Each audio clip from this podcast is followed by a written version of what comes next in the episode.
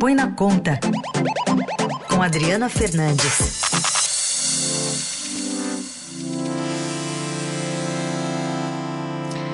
Tudo bem, Adri? Bom dia. Bom dia, Carol. Bom dia, Raíssa. Bom dia. Bom, ninguém ignora que a, a, queda do PIB do Brasil nesse ano vai ser muito forte, né, por conta do, da pandemia, enfim, do coronavírus, sobre a economia, até a economia mundial, mas as previsões para esse tombo começam a, a ter um, um, cenário ainda pior, né? Hoje sai essa, essa, previsão, né? Hoje ainda de manhã. Sim, é, sim, hoje o Ministério da Economia vai divulgar a sua mais nova previsão para o Produto Interno Bruto brasileiro em 2020. Ele já vem num cenário bem mais difícil, ainda é, economistas têm previsões mais alarmantes, mas a expectativa é que o governo anuncie uma queda entre 4% e 5% do PIB. Um, fontes da área econômica disseram, disseram a, a nossa reportagem que não vai ultrapassar 5%. 5% é a previsão do Fundo Monetário Internacional e também do Banco Mundial. Dois, as duas instituições têm previsões entre 5% e 5,3%.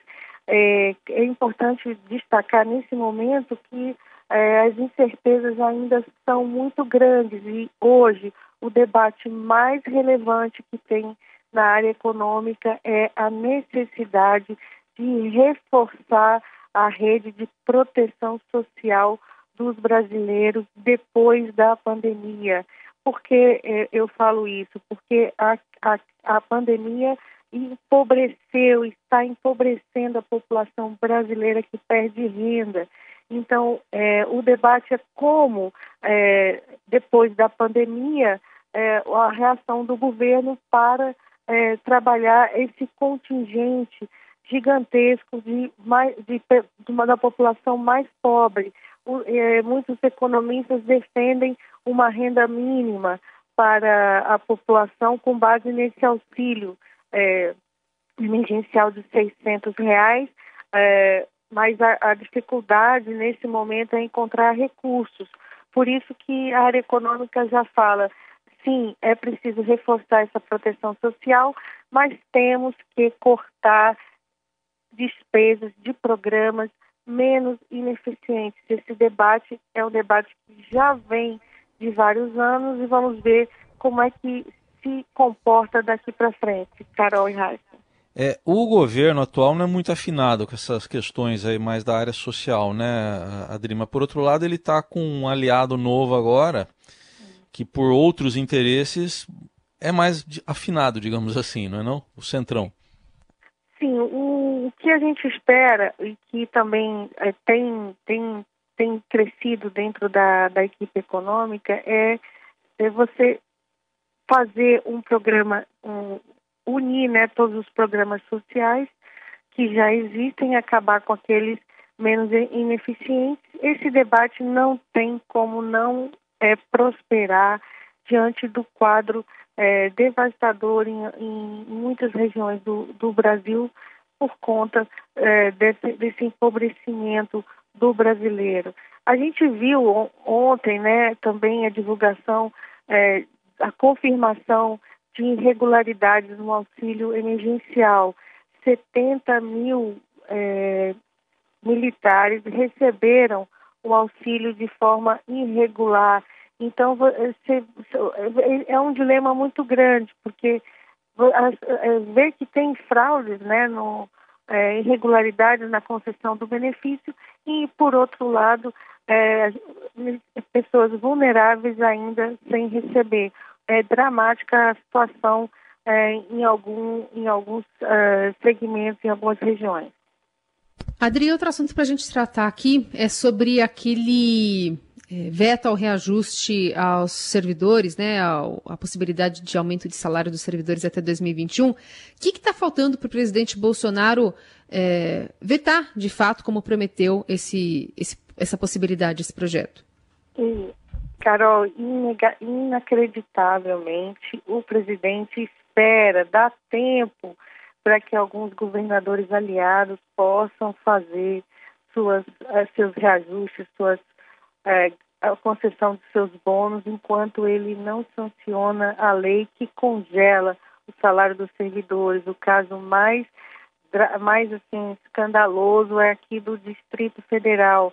O Distrito Federal ele tem recursos do Fundo Constitucional do Distrito Federal que é, são recursos repassados para a União e que banca o, o reajuste das forças militares. É, havia um projeto, o presidente tinha prometido, né, é, garantir o aumento da, dos militares da área de segurança do Distrito Federal. Um projeto foi encaminhado ao Congresso Nacional e agora está tudo pronto para ser votado ainda hoje pelo Congresso. Tem que mudar a lei de diretrizes orçamentárias e tudo foi arranjado para que esse projeto seja votado ainda hoje, garantindo é, esse reajuste para os militares do DF. E eu conversei com o governador do Distrito Federal, do Distrito Ibanez Rocha, ele confirmou sim que aguarda essa votação para antes da assinatura do veto. É isso aí, o congelamento, em muitos casos, vai ser para inglês. É, é, impressionante, né, Adri? Como, como essa movimentação acontece nos baixos, embaixo dos panos e, e como é, é, difícil acompanhar todas essas tramas numa cobertura tão extensa de coronavírus que todo mundo está preocupado é, em auxílio emergencial, em números que estão crescendo. E enquanto isso, é, para se evitar um, um, um problema com essa categoria, como você mencionou, eles dão um aumento antes antes de 2021, então, e o, o presidente Bolsonaro então segura é, é, é, porque é, porque quer, por uma, por uma decisão dele, enfim, é, política também, é, segura esse, esse, esse, esse veto para que então se dê o aumento antes. É, é muito difícil de acreditar nisso, né?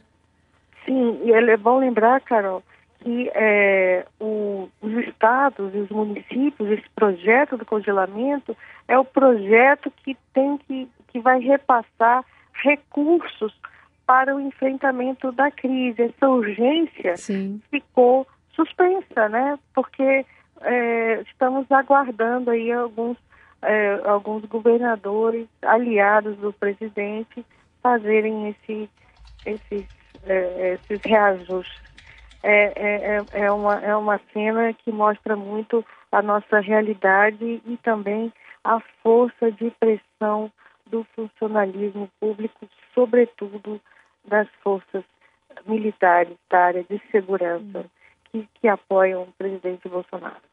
Está aí Adriana Fernandes trazendo um destaque importante aqui no Jornal Dourado. Adri, obrigada, boa quarta, até sexta. Até sexta, Raíssa e Carol, bom, bom trabalho.